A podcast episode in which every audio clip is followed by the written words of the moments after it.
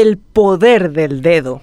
En los espectáculos circenses de la antigua Roma, con el pulgar para arriba o para abajo, el pueblo decidía la vida o la muerte de los gladiadores. Ahora, nuestro dedo índice es el que tiene el poder. Puede definir si queremos seguir con un modelo de gobierno prebendario, corrupto, de espaldas a la gente, o si le damos la chance a un país mejor. Si bien nuestro sistema electoral no siempre garantiza que quienes nos gobiernan nos representen de verdad, en la democracia que elegimos vivir, nuestro dedo índice tiene el poder de determinar el rumbo de nuestra patria. Ayer abrimos el 2022. Este año se comenzará a decidir quiénes ganarán la presidencia de la República, la vicepresidencia y escaños en el Poder Legislativo en las generales del 2023. A las preguntas, ¿sabemos qué tipo de líderes queremos para los siguientes cinco años? ¿Será que correrá la carrera a la presidencia algún político con carisma que aglutine los intereses de la mayoría y que en verdad tenga chances de ganar? ¿Sabemos qué tipo de país queremos para el siguiente periodo de gobierno? Todas estas consultas tienen sin dudas un sinfín de respuestas que abren un montón de debates sumamente sanos de tener en redes, en las casas, en los colegios, en los bares, en reuniones de amigos y de familiares. En lo que sí estamos de acuerdo mayormente es en lo que no queremos. Nos unen los motivos que tenemos para usar el poder del dedo del medio cuando lo mostramos como se debe. No queremos más gobiernos corruptos, clientelistas, prebendarios, de clanes que aprovechen la plata pública para hacer negocios que les beneficien a ellos y a sus amigos. Estamos podridos de la impunidad, del ñembotabú de la fiscalía y de los jueces, de los blanqueos de senadores y diputados según los intereses políticos en juego. Nos da vergüenza, impotencia, rabia e indignación cuando el gobernador de Central, Hugo Javier González, lo salvan sus padrinos. Lo mismo sentimos cuando la fiscalía lleva hacia el Opareí las irregularidades cometidas por el intendente de Asunción, Oscar Nenecho Rodríguez, con fondos que debían ser usados contra el COVID. Nos da guacalita cuando miramos hacia Ciudad del Este, como el impune senador Javier Zacarías Irún